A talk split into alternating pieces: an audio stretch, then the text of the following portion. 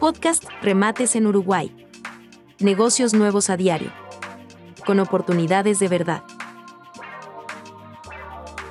Hoy también otro remate judicial de aduana, en vehículos casi 0 kilómetros y sin base. En este momento estamos hablando de un Logan del año 2020 con tan solo 20.000 kilómetros y un motor 1.0. Se va a rematar sin base al mejor postor. Pueden ver estos y otros artículos en subasta el día lunes y martes en el horario de 10 a 17 horas en República Argentina 1740, esquina Grecia. El remate es el día 16 a partir de las 12 horas. No olvides seguirnos para no perderte ninguna de estas ni de las próximas oportunidades que tenemos en camino.